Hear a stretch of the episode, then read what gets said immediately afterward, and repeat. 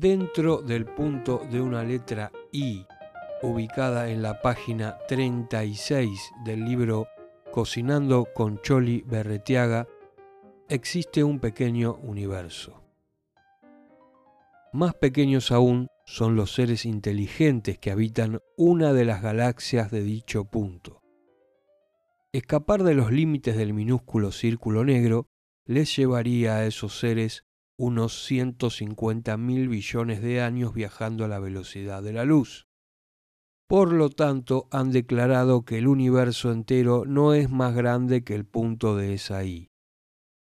Pero sucede que ellos también poseen libros de cocina y que en uno de ellos existe una letra I que alberga a su vez otro universo, semejante al que lo contiene, con seres más o menos racionales que también leen libros de cocina con muchas letras I.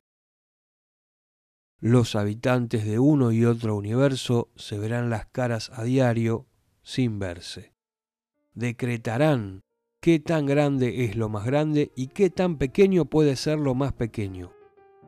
Y cuando alguna vez, consultando una receta de Choli y Berretiaga, sospechen más o menos todo este asunto, se dirán que el universo entero es tan grande como el punto en el que viven y no más, y que los libros de Choli acaso tienen miles de puntos, todos completamente deshabitados.